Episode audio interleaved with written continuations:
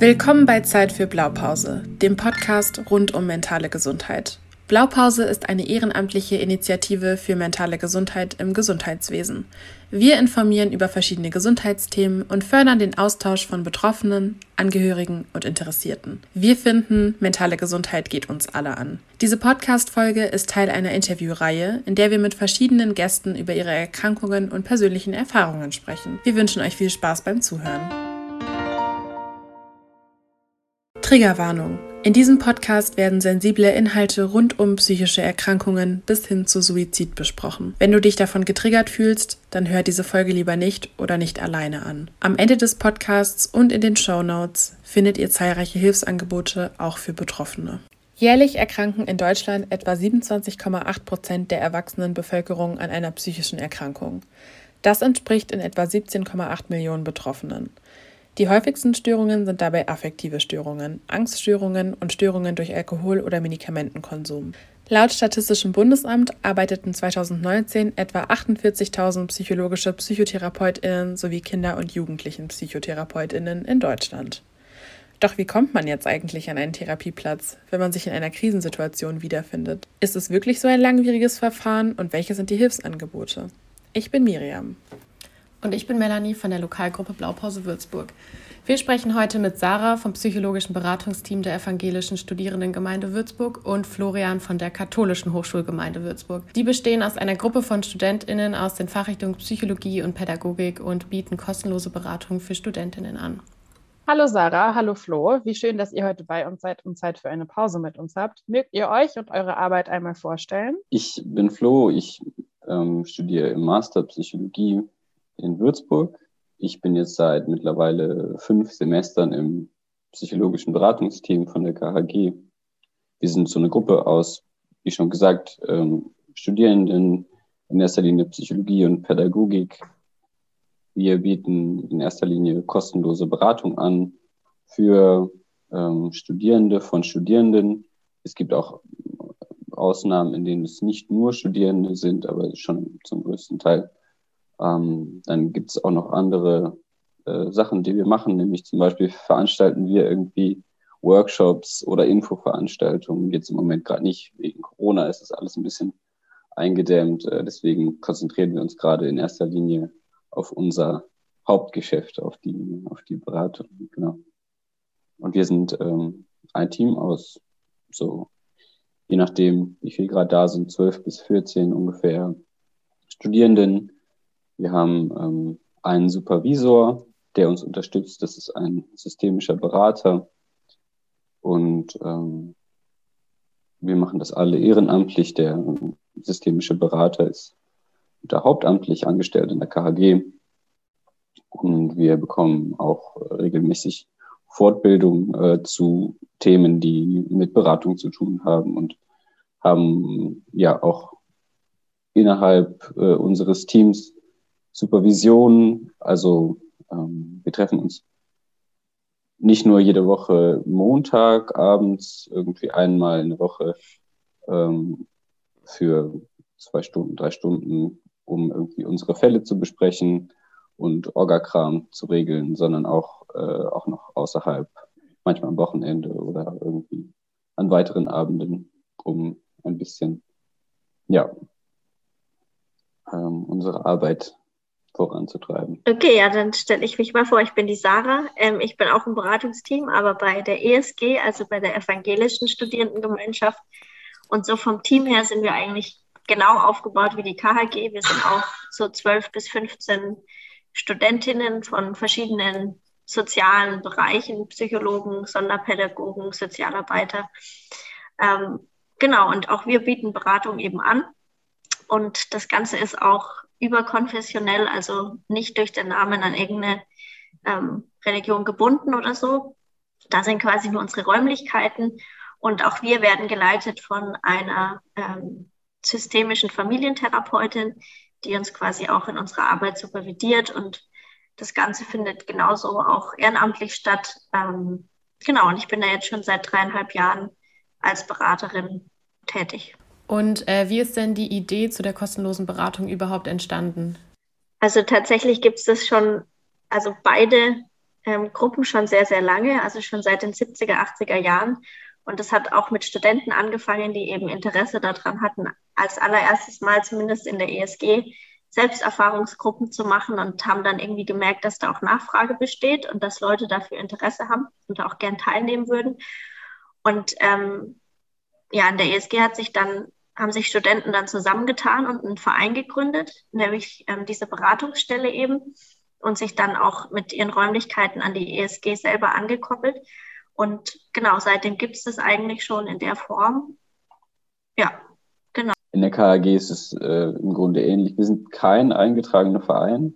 Ähm, das läuft alles irgendwie über die, die KHG. Ähm, aber das Beratungsteam ist bei uns auch schon seit den 70ern. Ähm, die Hintergründe kenne ich nicht genau, aber am Anfang stand vermutlich die Idee, niederschwellige Hilfe anzubieten, auch gerade für solche, die sie vielleicht anderswo nicht bekommen würden. Du hast jetzt ja gerade angesprochen, für Personen, die sie anderswo nicht bekommen würden, Hilfe bekommen würden. Wer kann denn jetzt zu euch kommen? Also für wen bietet ihr denn konkret Beratung an? Also ähm, primär bieten wir Beratung von Studis für Studis an. Ähm, aber im Prinzip kann sich jeder, der irgendwie Hilfe braucht, der von uns gehört hat, äh, sich bei uns melden. Wenn wir aus irgendwelchen Gründen dann keine Beratung anbieten können, versuchen wir auch weiter zu vermitteln. Ähm, meistens sind es Studierende, wie gesagt, ähm, ab und zu auch Menschen, die ihr Studium schon abgeschlossen haben oder die eine Ausbildung machen. Ich kann mich bis jetzt an keinen Fall erinnern zu meiner Zeit, wo ich im Team bin, dass wir irgendwo gesagt haben, dass wir ein Erstgespräch nicht anbieten, weil irgendwelche Kriterien nicht erfüllt sind, wie zum Beispiel Studentenstatus oder so. Genau, ja, in der ESG zum Beispiel gab es auch teilweise schon Schüler, die quasi am Ende von ihrer Schullaufbahn waren und sich dann auch bezüglich Studium irgendwie orientiert haben oder so. Also das ist auch in der ESG eigentlich, gibt es da nicht so wirklich Grenzen. Nur stellen wir halt fest, dass sich ältere Leute meistens, die schon im Beruf sind, jetzt auch nicht bei uns melden, weil die vielleicht auch nicht unbedingt von jungen Leuten da jetzt beraten werden wollen. Genau. Okay, ja, verständlich irgendwie. Ähm, was würdet ihr denn sagen, was bei euren Beratungen anders als bei anderen Beratungen ist? Also zum Beispiel das, was du auch gerade meintest, da wo dann eher ältere Leute hingehen oder die, die halt nicht mehr den Studentenstatus haben? Also ich glaube, das grundsätzlich erstmal, dass es eben die Idee war von Studenten für Studenten und das ist auch eigentlich so der Leitfaden oder grundsätzlich auch das, was wir ganz am Anfang sagen. Wir sind eben alles ähm, Menschen, die soziale Berufe irgendwie studieren oder da eine Ausbildung machen und sind so grundsätzlich noch nicht ausgebildet. Also wir haben da jetzt nicht speziell eine Ausbildung zur Beratung, sondern wir bekommen halt im Laufe unserer Zeit, wo wir dort tätig sind, Fortbildungen und Supervisionen und kriegen da schon auch viel Know-how mit, aber es ist auch viel einfach ausprobieren. Und ähm, das ist aber auf der anderen Seite für die Menschen vielleicht auch gut, weil man einfach mit, einer offenen, mit einem offenen Ohr rangeht und erstmal für die Leute da ist und ähm, den Menschen auch zuhört, wenn sie Probleme haben und dadurch ist das Ganze halt auch niederschwelliger. Also sei es ähm, mit Kosten, sei es mit irgendwelchem Bürokratieaufwand. Ähm, das gibt es da halt alles nicht. Also es ist halt sehr viel einfacher, da quasi anzufangen. Und die Schwelle, würde ich jetzt mal sagen, für Leute, sich da zu melden, ist auch geringer, weil du meldest dich, dann kriegst du einen Ersttermin und wenn das klappt, dann ähm, kannst du eigentlich, wenn auch die Kapazität da ist, so lange Beratung machen, wie du willst. Und ähm, gerade für Studenten ist es halt schön, dass es nichts kostet und also ich als Beraterin finde es auch total angenehm, dass es ähm, so dieselbe Altersklasse ist. Also dass man das irgendwie teilweise manchmal die Gespräche hat, hat man einfach das Gefühl, die sind auf der gleichen Augenhöhe. Ähm, wir ähm, sitzen zum Beispiel unsere Klientinnen auch nicht, sondern ähm, ja, es wäre auch irgendwie komisch, wenn wir, wenn dann, dann eine Studentin ankommt und dann wird die gesiezt. Und dadurch hat es halt alles so ein bisschen vielleicht einen lockeren Charakter, aber es ist natürlich trotzdem auch ähm, eine ernsthafte Arbeit, sage ich mal, aber es ist vielleicht diese Schwelle zur Therapie ist vielleicht da noch nicht so gegeben, weil das halt alles einfach ein bisschen niederschwelliger ist, sage ich jetzt mal. Und ähm, ja, genau. Ihr habt ja eben schon angesprochen, dass ihr alles selber StudentInnen seid in euren Initiativen. Welches sind denn so die häufigsten Gründe, mit denen sich StudentInnen an euch wenden? Ja, das kommt so ein bisschen drauf an, was man jetzt unter Gründe versteht, wenn, wenn man jetzt sagt, irgendwie, man geht so, man guckt sich irgendwie Symptome an oder so, mit denen die, mhm.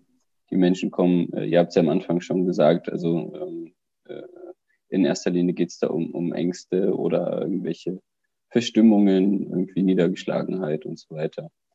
Aber ähm, wenn man sich das so mal anschaut, auf ja, mit welchen Themen die Menschen zu uns kommen, dann sind es ähm, zum einen irgendwelche Themen mit Bezug zum Studium, also sowas wie Prüfungsangst, Leistungsdruck, ähm, Perfektionismus, äh, Motivationsprobleme, irgendwie Strukturschwierigkeiten, also irgendwie alles Mögliche, was mit dem Studium zu tun hat, kann dabei sein, aber dann, ich würde sagen, ähm, noch mehr Raum einnimmt, äh, einnimmt tut sowas wie ähm, alle möglichen äh, Probleme mit Beziehungen irgendwie, also sei das jetzt, äh, sei das jetzt Freundschaften, Familienbeziehungen, Partnerschaften, also da geht es dann um so Themen wie, wie Abhängigkeit, Autonomie, Identität, ähm, Abgrenzung irgendwie zur Familie zum Beispiel, das sind ja alles junge Menschen, die irgendwie gerade in entscheidenden Entwicklungsphasen sind. Also ähm, es vermischt sich aber auch. Also ich ähm, würde sagen, es ist fast, fast gar nicht so gut, äh, also oft ist es gar nicht so gut möglich, das zu trennen. Also wenn jetzt Probleme im Studium auftauchen, dann sind's, sind die meistens nicht irgendwie in der Freizeit gar nicht da oder so. Also es ist, glaube ich, schwierig, das einzugrenzen. Ähm, die Menschen kommen, glaube ich, mit, mit allen möglichen Themen zu. Es ist auf jeden Fall sehr schön, dass ihr da so einen offenen Ort bietet für alle möglichen Probleme und alle möglichen Sorgen. Würdest du sagen, dass ihr einen Zuwachs an Hilfesuchenden feststellt in letzter Zeit? Momentan haben wir schon irgendwie immer mehr Anfragen. Äh, teilweise müssen wir auch sagen, wir haben keine Kapazitäten mehr, auch wenn wir jetzt momentan äh, schon mehr aufnehmen, als das in den letzten Jahren irgendwie der Fall war. Ich weiß nicht, vielleicht gab es vor meiner Zeit auch schon Phasen, wo es ähnlich viel oder sogar noch mehr war, aber mein Eindruck ist, dass wir gerade durch Corona jetzt irgendwie noch viel, viel Zuwachs äh, bekommen haben, also viele Anfragen ähm, und auch so Themen, die irgendwie mit Corona in Verbindung stehen, spielen in der Beratung irgendwie auch eine gar nicht so kleine Rolle. Ja, ich würde mich dem vielleicht noch anschließen, dass ich es auch schwierig finde, das zu sagen, ob es da jetzt durch Corona oder generell einen Zuwachs gab, ähm, weil das vielleicht auch einfach daran liegt, dass sich das Medium Beratung einfach auch geändert hat, weil es jetzt auch Online-Beratung gibt und ähm, vor drei, vier Jahren, wenn jemand gesagt hätte, okay, er zieht jetzt in eine andere Stadt, dann wäre die Beratung vielleicht vorbei gewesen oder wäre dann vorbei gewesen. Und jetzt gibt es ja auch die Möglichkeit, das irgendwie online weiterzumachen oder wenn jemand im Urlaub ist. Das heißt, da ist einfach irgendwie, finde ich, mehr Masse jetzt an Beratung da. Und ähm, zusätzlich hängt es auch immer so ein bisschen vom Team ab, wie viel Werbung man macht, wie viele Leute einen auch irgendwie kennen und wissen, dass es einen gibt. Aber grundsätzlich ist bei uns gerade auch sehr viel los und auch die Warteliste schon tatsächlich, also mussten wir jetzt eine Warteliste anfangen. Also kann ich mir da dem Flo auch nur anschließen. Es ist gerade tatsächlich sehr viel los, mehr vielleicht noch als vor eineinhalb Jahren, aber wo man das genau darauf zurückzuführen ist, das weiß ich nicht genau. Du hast ja auch gerade schon ähm, den Punkt mit der Warteliste angesprochen. Wie ist das denn, wenn jetzt ich oder mein Umfeld erkenne, dass es da ein Problem gibt, was behandlungsbedürftig ist? Wie sehen dann die nächsten Schritte aus? Also ich glaube, das Wichtigste ist erstmal, dass man sich umguckt und umhört, was es so bei einem selber in dem Bereich gibt. Also sei es irgendwelche Beratungsstellen oder wenn es jetzt dann doch auch schon bei einem sehr akut ist, das muss man selber für sich dann halt auch entscheiden, ähm, ob man dann tatsächlich schon irgendwie sich überlegt, ähm, Therapeuten anzufragen. Ähm, grundsätzlich gibt es ja auch immer oder gibt es immer mehr, auch von der Krankenkasse, irgendwelche Selbsthilfegruppen, wo man sich auch hinwenden kann. Aber speziell jetzt, wenn man ganz spezifische Themen vielleicht hat, also es kann sowas sein wie vielleicht eine Suchtproblematik oder irgendwie bestimmte Beratungs, die man eben braucht, gibt es auch bestimmte Beratungseinrichtungen. Also zum Beispiel eine Suchtberatung gibt es ja auch in Würzburg. Und ich glaube, das Wichtigste ist erstmal, dass man sich hinsetzt und mal guckt, was gibt es da eigentlich für Angebote, weil tatsächlich gibt es da schon doch sehr viel. Und ähm, in solchen Momenten, wo, wo man auch merkt, da läuft irgendwas nicht so gut, dann ist man, glaube ich, auch ganz schnell dabei und sagt, ja, was soll ich denn machen? Ähm, da ist irgendwie keine Hilfe da. Aber ich glaube, wenn man mal recherchiert und auch dann in den Bereichen guckt, wird man auch viel finden. Und natürlich Beratungsstellen wie ESG und KHG sind da auch ein guter Anlaufspunkt, weil auch in Beratungsstellen, wo man vielleicht dann auch merkt, okay, das Problem ist doch größer, kann man auch Hilfe finden, sich an andere Institutionen oder Hilfestellen zu wenden. Also grundsätzlich sind die ja auch immer gut vernetzt. Deswegen glaube ich, ist das Wichtigste erstmal, sich einzugestehen, dass man Hilfe braucht, was ja erstmal der wichtigste Schritt ist und dann einfach mal sich den Mut nehmen und irgendwo anzurufen oder mal eine E-Mail hinzuschreiben und da wird man dann, glaube ich, schon ziemlich schnell dann auch weitergeleitet an die entsprechende Stelle. Genau. Ja, ganz, ganz oft ähm, nehme ich auch wahr, ähm, dass, dass Leute kommen, die irgendwie sich sehr unsicher sind, ob sie überhaupt, ob sie überhaupt Hilfe in Anspruch nehmen dürfen. Ähm, viele Menschen denken irgendwie, sie müssten schwer krank sein, um, um irgendwie Beratung oder Therapie in Anspruch zu nehmen und ähm, sind dann aber doch meistens sehr froh, wenn sie irgendwie bei uns landen und erstmal ein, Gespräch irgendwie mit uns führen und ähm, wir dann auch irgendwie, ohne jetzt Diagnosen zu stellen oder sonstiges, einfach auch ähm, das, den Leidensdruck, der da einfach da ist, den anerkennen und auch äh, ja, ein Gefühl geben können, dass es völlig in Ordnung ist, äh, da auch Hilfe in Anspruch zu nehmen und ich bin auch sowieso der Meinung, dass, ähm, dass ein Problem jetzt nicht äh, erst dann sozusagen behandlungsbedürftig ist, wenn man, mhm.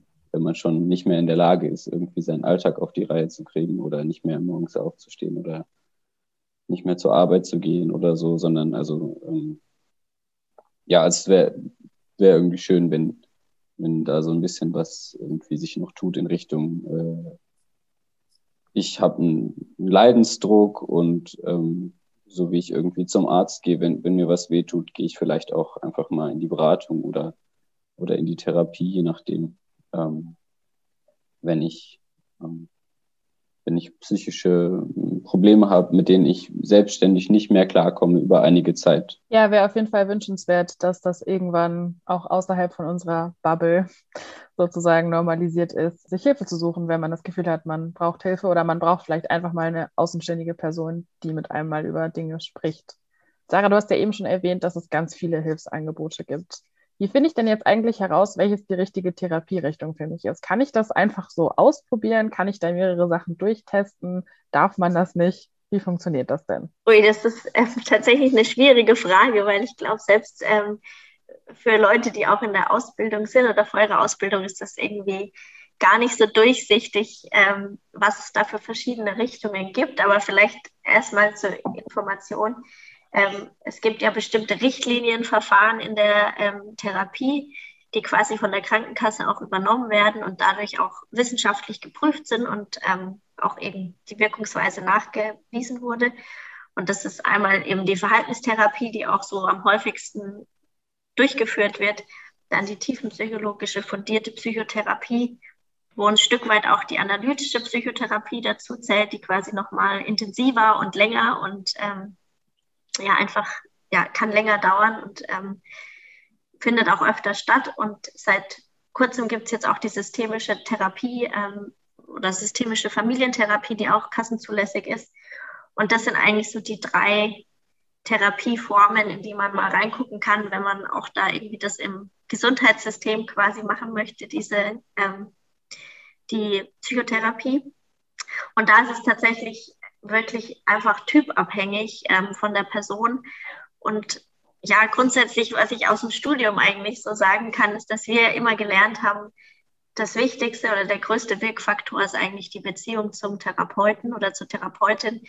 Ähm, das heißt, das muss als allererstes mal passen. Und ähm, welche Therapieform dann die Person durchführt, ist in der Hinsicht dann, sage ich mal, zweitrangig.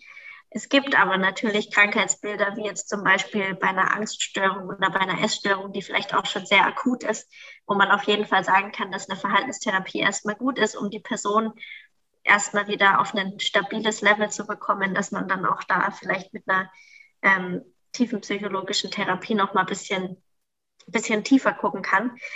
Ähm, aber ich finde es da ganz schwer, eine Empfehlung auszuschreiben, weil ich selber jetzt auch gar nicht wüsste, zu was für einer Therapie ich am liebsten gehen wollen würde. Also wenn ich nach mir gucke, ich würde versuchen, einfach einen Therapieplatz zu bekommen und zu schauen, wie ist es mit dem Therapeuten oder mit der Therapeutin? Kann ich mit der gut reden? Fühle ich mich da irgendwie wohl? Und letztendlich sprechen die Therapeutinnen ja dann auch in der, ähm, nach der ersten Sitzung quasi auch eine Empfehlung aus. Also die sind quasi dann da drin auch besser ausgebildet, sage ich jetzt mal, zu entscheiden, welche Therapieform ist vielleicht für die Störung jetzt am, am besten oder am wirkungsvollsten. Ähm, genau deswegen, ich, ich glaube, ich sagen einfach Mut zum Ausprobieren und einfach mal sich auf was einzulassen. Und selbst wenn man auch dann in der Therapie ist und tatsächlich merkt, hey, die Art und Weise, wie die Therapeutin da arbeitet, die liegt mir irgendwie nicht da, sich auch zu trauen und zu sagen, ja, dann probiere ich eben mal eine andere Richtung aus. Ähm, genau, und auch neben den Richtlinienverfahren gibt es ja da noch ganz viele andere wie Gestalttherapie oder Gesprächstherapie. Da ist dann halt wieder der Kostenfaktor irgendwie die Frage. Aber ich glaube, da muss man wirklich, das ist Typsache, da muss man gucken, was passt und ähm, was für eine Therapeutin oder ja, wen findet man da und wie, wie klickt es sozusagen jetzt mit der Person, die mir da hilft. Ja.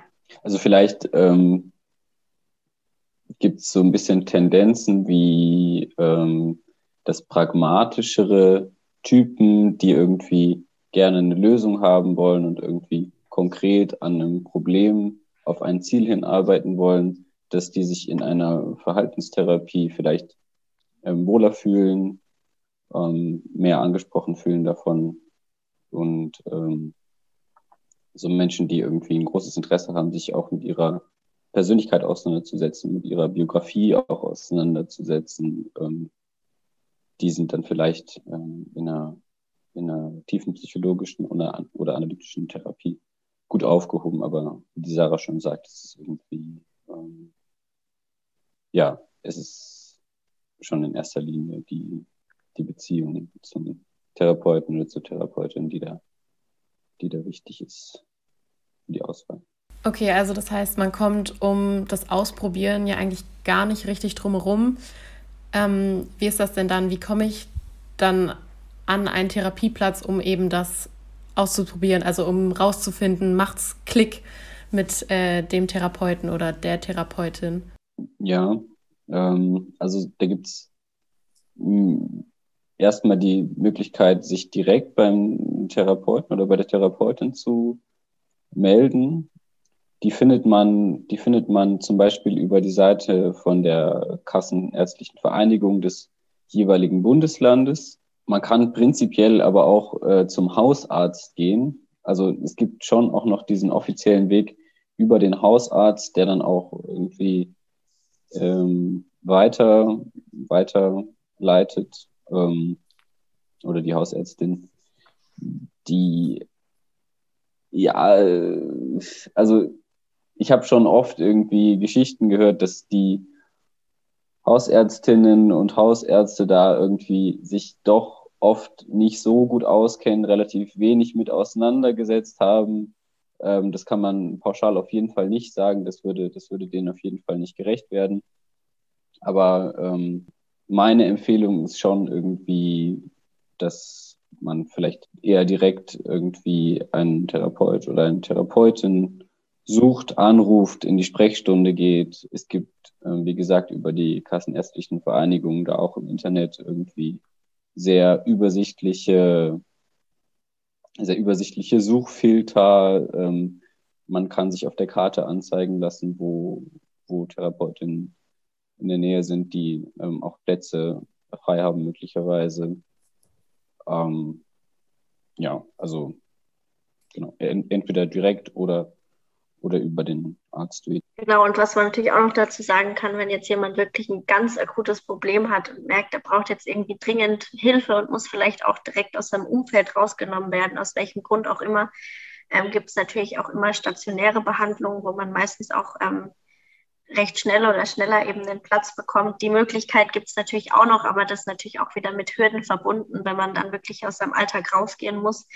Ähm, das heißt, man ist vielleicht an einen Job angebunden, hat Familie, was auch immer. Ähm, genau, aber diese Möglichkeit gibt es auch, wenn man Psychotherapie braucht. Das ist dann natürlich nochmal was anderes ähm, wie ambulante Psychotherapie. Es gibt aber auch Tageskliniken zum Beispiel, in denen man auch Hilfe suchen kann, wo man über einen längeren Zeitraum halt auch sehr intensiv einfach betreut wird.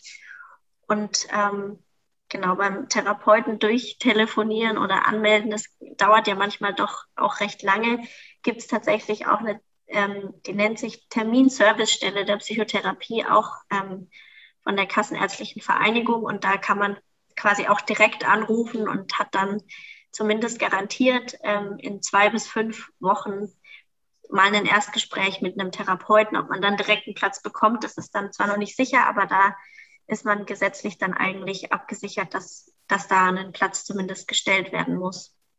Genau, aber auch das kann man alles eigentlich ganz gut auch nochmal im Detail auf der Seite von der Kassenärztlichen Vereinigung nochmal nachlesen, wenn man da noch mehr Infos braucht. Aber zum Beispiel auch bei uns melden sich oft Menschen, die ähm, dann letztlich in der Therapie landen. Das heißt, wir übernehmen auch Begleitung irgendwie in die Therapie und unterstützen bei der Therapeutinnensuche, ähm, bieten auch Beratung an, was irgendwie vielleicht das äh, geeignete Verfahren sein könnte. Solche Sachen. Ähm, genau, also es gibt auch niederschwellige Angebote wie uns, wo man irgendwie dann am Ende in einer Therapie lernen kann. Eure Beratungen sind jetzt sehr kostenlos. Viele Betroffene machen sich aber auch große Sorgen um Kosten. Ist es denn berechtigt oder ist es eher nicht berechtigt? Also grundsätzlich ähm, wird ja eine Psychotherapie, wenn die jetzt nach ähm, den Richtlinienverfahren, also diese drei, die wir vorhin eben auch schon aufgezählt haben oder vier, wenn man nach denen eine Psychotherapie macht, wird es eigentlich von der Krankenkasse übernommen. Und ähm, da hängt es natürlich nochmal davon ab, ob man privat oder gesetzlich versichert ist ähm, bei der gesetzlichen Versicherung, was ja die meisten sind, ähm, ist es so, dass man eben erstmal die Sprechstunde von einem Therapeuten ähm, geht und dann hat man im Anschluss darauf ähm, mindestens zwei ähm, probatorische Sitzungen. Also das sind quasi die einführenden Gespräche, die auch ähm, nochmal das Problem vielleicht ähm, erörtern, was ähm, der Patient oder die Patientin dann in dem Moment hat und wo einfach auch nochmal geguckt wird, was braucht eigentlich die Person und was genau ist eigentlich das Problem. Und dann wird ähm, mit dem Therapeuten, manchmal aber auch dann mit einem anderen Therapeuten, ähm, den Antrag gestellt auf eine Psychotherapie. Und das wird dann eben an die Krankenkasse geschickt. Und ähm, dann wird eigentlich meistens dann auch die Psychotherapie genehmigt, auch wenn eben das dann in dem Moment indiziert ist. Manchmal gibt es da auch Ablehnungen, aber auch dagegen kann man dann auch vorgehen. Aber das sind alles Sachen, wo auch die Therapeuten unterstützen. Also das ist nicht so, dass man da irgendwie mit alleine gelassen wird, sondern diese Anträge werden dann meistens auch zusammen ausgefüllt und ähm, da ist man eigentlich bei den Richtlinien Therapieverfahren muss man sich da keine Gedanken machen. Und selbst wenn es so sein sollte, dass man dann vielleicht ähm, 60 Sitzungen genehmigt bekommt und nach der 60. Sitzung ist es aber immer noch nicht getan, kann man auch immer noch einen Antrag auf Verlängerung stellen. Also genau das mit dem mit der Bezahlung ist in der Hinsicht, wenn man erstmal bei einem Therapeuten war und den Antrag gestellt hat, gar kein Problem. Und das machen dann auch die Therapeuten mit ein.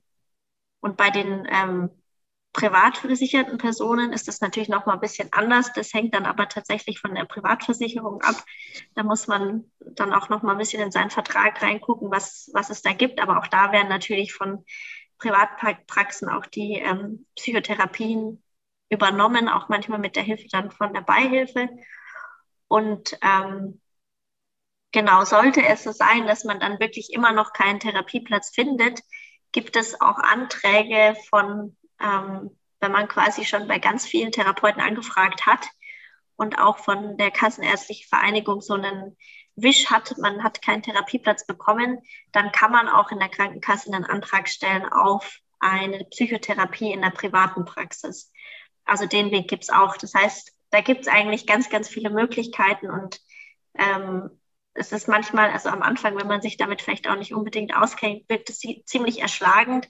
Aber die Therapeuten regeln das im, im Grunde eigentlich mit einem. Also da muss man sich nicht so viele Gedanken machen. Und wenn man sich eben nach so einem Richtlinienverfahren dann auch behandeln lässt, dann ist es normalerweise kein Problem mit der Bezahlung. Und auf der Seite von der Kassenärztlichen Vereinigung zum Beispiel werden einem, soweit ich weiß, auch nur ähm, Therapeutinnen vorgeschlagen, die eben ähm, Therapie anbieten, die sich über die Kasse abrechnen lässt. Also muss man sich da, sich da dann auch keine weiteren Sorgen machen. Also man muss schon wirklich sagen, dass wir in Deutschland in einer sehr, sehr privilegierten Situation äh, sind, was diese Finanzierung angeht. Das gibt es so, also nirgendwo, soweit ich weiß. Voll gut. Und genau, auch, und ähm, sehr gut zu wissen. Ja, und dazu ist vielleicht auch nochmal, was Flo gerade gesagt hat, sehr wichtig. Ähm, wenn man nach Therapeuten sucht, dann sollte man das schon irgendwie über die Kasse machen, also über diese Website eben. Weil wenn man jetzt einfach nur Psychotherapeut im Internet eingibt, da kommen ganz viele verschiedene Therapeuten, welche die nicht unbedingt eine Approbationsausbildung haben oder vielleicht auch nur einen Heilpraktiker gemacht haben, was dann halt einfach kostenmäßig ins Gewicht fällt, weil die muss man dann halt ähm, selbst zahlen und das wird dann eben schon teuer. Aber wenn man das, wie Flo sagt, eben über diese kassenärztliche Vereinigung macht, ist das gar kein Problem. Voll gut ähm, zu wissen, dass es den Weg dann halt da gibt. Wie lange muss man denn durchschnittlich auf einen Therapieplatz warten, wenn man dann jetzt den Weg gegangen ist und sich was rausgesucht hat? Also so einheitliche Zahlen gibt es da gar nicht, ähm, glaube ich. Ähm, man findet überall so ein bisschen unterschiedliche Informationen. Ich denke, das hängt zum einen von der Region ab, äh, also auch von der Auslastung, von der, vom Angebot, von der Nachfrage, dann aber auch von, von der Situation, also zum Beispiel jetzt irgendwie die Corona-Situation hat irgendwie nochmal ziemlich, äh, ziemlich stark den, äh, die Nachfrage erhöht. Und ich habe mal so ein paar Sachen irgendwie gelesen, ähm, dass ähm, Therapeutinnen so 2021 ungefähr sieben Anfragen in der Woche bekommen. Ein Jahr früher waren es irgendwie noch fünf und von, von den Anfragenden haben dann irgendwie innerhalb des ersten Monats nur zehn Prozent äh, einen Therapieplatz bekommen und irgendwie fast die Hälfte musste, musste irgendwie sogar länger als sechs Monate warten. Also es war schon, äh, also es ist schon teilweise knackig. Ähm, Wenn es akut ist, dann ähm, ist es manchmal auch schon schwierig, irgendwie da irgendwie teilweise 20 Wochen oder, oder länger noch warten zu müssen. Ja. Die Sache, hast du noch irgendwie andere, andere Zahlen oder so? Ja, also ich hatte auch so quasi durchschnittlich ähm, gesehen, dass man ein halbes Jahr ungefähr Wartezeit hat, aber ich glaube, das ist individuell, wie du sagst, Flo, auch komplett davon abhängig, ähm, in welchem Gebiet man sich findet, welche Therapeuten man anfragt. Vielleicht hat man Glück und man fragt genau gerade einen ähm, Therapeuten oder Therapeutin an, die gerade einen Platz frei hat. Ja, deswegen, ich finde es immer schwierig, weil man lässt sich da dann doch vielleicht gern von dieser Wartezeit abschrecken. Aber letztendlich habe ich auch schon sehr oft gehört, dass Leute ein paar Therapeuten durchtelefoniert hatten und dann zwei Wochen später einen Therapieplatz. Also das gibt es auch und das ist immer ganz unterschiedlich. Aber natürlich muss man sagen, dass es trotzdem zu wenig Angebot gibt und zu viel Nachfrage. Und ich glaube, gerade deswegen ist es auch wichtig, ähm, dass man sich eben schon sehr früh darum kümmert. Und wenn man merkt, es geht einem nicht gut, dass man nicht abwartet, bis, ähm, bis es wirklich kurz vor zwölf ist und dann sagt, ja gut, und jetzt, jetzt gucke ich mal, sondern wenn man merkt, dass es einem nicht gut geht, sich vielleicht auch schon einfach an eine Beratungsstelle wendet oder eben schon mal einfach ja, darum kümmert, genau. Ja, und auch hier ähm, ist es hilfreich, sich bei der Kassenärztlichen Vereinigung zu melden weil die manchmal so ein bisschen einen Überblick haben. Oder ich weiß nicht, manchmal, vielleicht auch oft oder immer, ich weiß es nicht so genau, wie, wie gut die kooperieren irgendwie mit den Therapeutinnen. Es gibt, glaube ich, sogar in manchen Bundesländern so einen Filter, wo haben Therapeutinnen irgendwie Plätze und dann werden nur entsprechende Praxen angezeigt, wo es, wo es noch Plätze gibt. Also ähm, gibt, es gibt ja auch, wie Sarah schon gesagt hat, diese Nummer und ich würde mich besser darüber melden, als jetzt irgendwie zehn oder noch mehr ähm, Praxen irgendwie anzurufen, die ich im Internet gefunden habe, um dann immer wieder eine Ablehnung zu bekommen. Das ist wahrscheinlich irgendwie nicht so der, der effizienteste Weg. Ich würde sagen, wir setzen die Website der Kassenärztlichen Vereinigung mal in die Show Notes. Dann können nämlich ja. alle, die ähm, vielleicht aktuell vor der Frage stehen, mache ich das oder mache ich nicht, sich einfach direkt gleich informieren, denn das scheint ja ein sehr gutes Angebot zu sein, was man auch sehr niedrigschwellig einfach nutzen kann, um vielleicht sich auch erstmal zu informieren. Was gibt es denn da überhaupt? Angenommen, ich habe das jetzt alles gemacht. Ich habe endlich einen Therapieplatz gefunden und jetzt steht meine erste Therapiestunde vor der Tür. Und vielleicht mache ich mir so ein bisschen Gedanken, was da wohl so passiert. Vielleicht habe ich auch seltsame Geschichten gehört um, und frage mich, wie läuft denn das jetzt eigentlich ab, meine erste Therapiestunde? Was kann ich da so erwarten? Was passiert denn da vielleicht so? Also grundsätzlich würde ich mal sagen, oder beziehungsweise ganz am Anfang steht ja immer erstmal eine Sprechstunde. Das heißt, dass man dort in die Sprechstunde geht und da wird dann eigentlich erstmal erörtert, was ist denn das Problem, was ist die Symptomatik, wie schwer sind vielleicht auch die Symptome, wie oft treten die auf, ähm, seit wann hat man die. Ähm, genau, und da wird einfach so ein bisschen abgeschätzt und kennengelernt. Also man darf sich da auch ruhig selbst die Zeit nehmen, um den ähm, Therapeuten kennenzulernen. Und da werden dann halt auch Fragen geklärt, wie was, ähm, was für eine Therapie wäre vielleicht geeignet, was für ein Störungsbild liegt vielleicht vor und ähm, dient dann teil, teilweise auch ähm, schon in die Diagnose, also damit, dass der Therapeut einfach auch mal abschätzt, okay, was, was braucht denn der Patient oder die Patientin? Brauchen die irgendwie eine Therapie oder ist es vielleicht doch nur ähm, niederschwelliger? Wobei ich mal sage, sobald jemand zum Therapeuten und zur Therapeutin geht, ist es meistens eigentlich schon, schon recht ernst. Genau, und nach dieser ersten Sprechstunde, dem Kennenlernen, wo man sich selber auch einfach mal beim Therapeuten vorstellt, kommen dann die probatorischen Gespräche. Das sind mindestens zwei Stück, können aber auch mehr sein. Und das ist dann quasi erstmal die Phase, wo der Therapeut, die Therapeutin sich ähm, wirklich intensiv auch nochmal einen Überblick verschafft und dann am Schluss auch die Diagnose stellt, mit der dann der Antrag an die Kasse gesetzt wird. Ähm, genau, und auch da kann man sich ruhig trauen, einfach auch selber ganz viele Fragen zu stellen. Und ähm, man muss sich ja letztendlich dann mit ähm, den Therapeut oder Therapeutin gut verstehen und da auch selber das Gefühl haben, dass es passt. Und ähm, oft ist es auch so, dass das auch einfach mal eine Zeit ist, wo Therapeut oder Therapeutin erklärt, was für ein Störungsbild liegt denn hier vor, wo man quasi selber auch so ein bisschen Psychoedukation bekommt, erstmal grundsätzlich, was, was für ein Problem könnte ich denn eigentlich haben, weil manchmal ist das für einen selber ja gar nicht so klar und für andere vielleicht, die da drin auch geschult sind, doch ähm, etwas klarer. Und dann ist es aber so, dass es schon sein kann, dass man nach diesen probatorischen Gesprächen nochmal zu einem anderen Therapeut oder Therapeutin weitergeleitet wird, je nachdem, wie viele Plätze da eben frei sind. Ähm, genau, aber ich würde sagen, immer bei den, bei dem Sprechstunde oder probatorischen Gesprächen einfach drauf einlassen, offen sein und einfach so mal aus dem Nähkästchen plaudern, was einem denn eigentlich so fehlt. Also das ist auch gar nichts Schlimmes. Manchmal gibt es natürlich Leute, denen es ganz, ganz schwer fällt, über sich selber zu reden, aber auch da ist man ja dann bei Fachmenschen, die sich gut damit auskennen und da schon tausende Erstgespräche oder so Sprechstundengespräche durchgemacht haben, dass man da sich auf jeden Fall, glaube ich, gar keine Gedanken machen muss. Ähm, der Therapeut, der Therapeutin wird, wird das Gespräch schon irgendwie am Laufen halten, sage ich mal. Okay, ja, danke für den Einblick.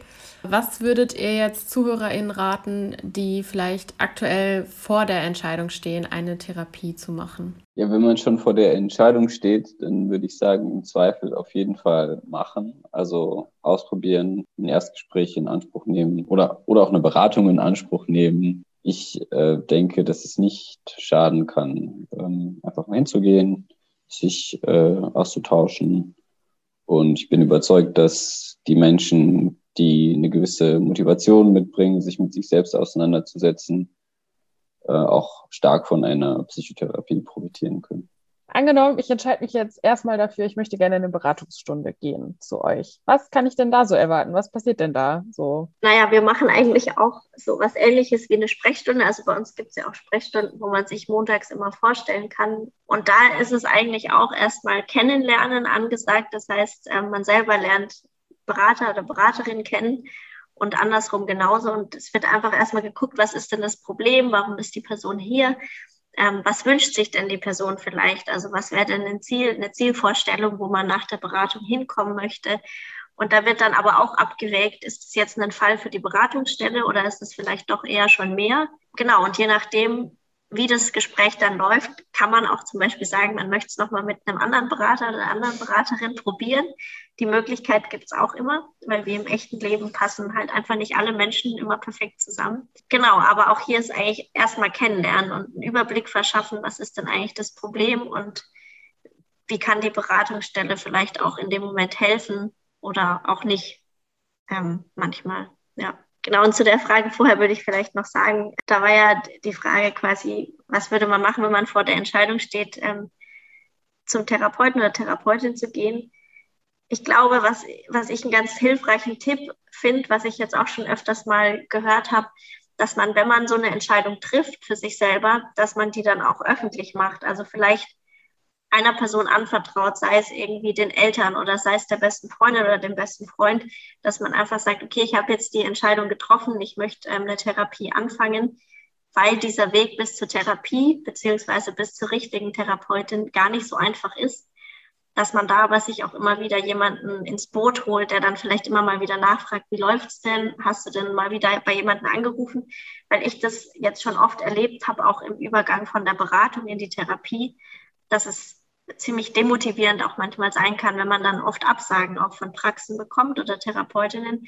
Deswegen ist es da, glaube ich, ganz wichtig, dass man sich da auch ähm, gut nach sich schaut und ähm, sich irgendwie eine Motivation noch einrichtet oder jemand, der einem vielleicht auch mal einen Arschtritt gibt, wenn man es braucht und ähm, da irgendwie so ein bisschen dahinter steht. Und ich glaube, das ja, funktioniert ganz gut, wenn man, wenn man da auch bereit ist, sich da irgendwie zu öffnen und sich das einzugestehen. Und dann ist man, glaube ich, auch selber eher bereit, das dann auch wirklich durchzuziehen bis zum Ende.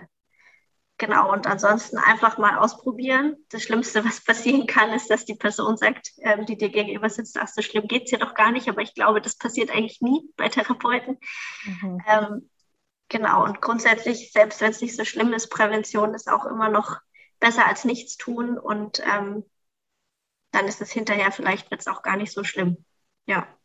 Ja, ich glaube, Leute um sich herum zu haben, die einen auf jeden Fall auch unterstützen bei dieser ganzen TherapeutInnen-Suche und bei der Reise dahin, ist auf jeden Fall eine gute Sache. Vielen Dank für eure Einblicke und Eindrücke heute. Wir würden euch zum Abschluss gerne eine Frage stellen, die wir bis jetzt jedem Gast mit jeder Folge gestellt haben. Und zwar, was ist denn euer gute Laune-Lied? Uff, das ist immer unterschiedlich, aber zurzeit höre ich gerne ähm, I Need You von John Baptiste, weil ich das irgendwie ziemlich ja, das macht mir gute Laune. Ja, ich habe sowas tatsächlich gar nicht äh, wie ein gute Laune-Lied. Also ich höre irgendwie, also ich gebe selten irgendwie äh, mehrmals das gleiche Lied ein und höre es mir an.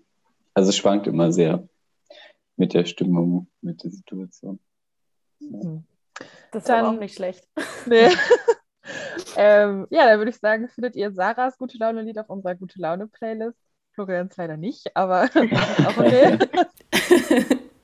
Vielleicht dann noch so eine eigene Playlist daraus. Ja, Florian kriegt eine eigene Playlist, die er dann erstellen kann. Ähm, ja, vielen Dank, dass ihr heute da wart und ähm, so viel Aufklärungsarbeit geleistet habt und so viel erklärt habt und auch viele gute Eindrücke hier gegeben habt. Ich glaube, das hilft hoffentlich sehr vielen ZuhörerInnen weiter. Ja, danke für eure Fragen. Die waren auch gut. Danke euch, ja. Das war Zeit für Blaupause. Wir hoffen sehr, dass euch die Folge gefallen hat und freuen uns über Feedback und Themenvorschläge über unsere Social-Media-Kanäle. Diese findet ihr zusammen mit den in der Triggerwarnung erwähnten Hilfsangeboten und unserer Gute-Laune-Playlist in den Show Notes. Vielen Dank fürs Zuhören und bis zum nächsten Mal. In dieser Staffel geben wir euch in jeder Folge weiterhin einen passenden Filmtipp. Auch diesen findet ihr in den Show Notes. Bis bald.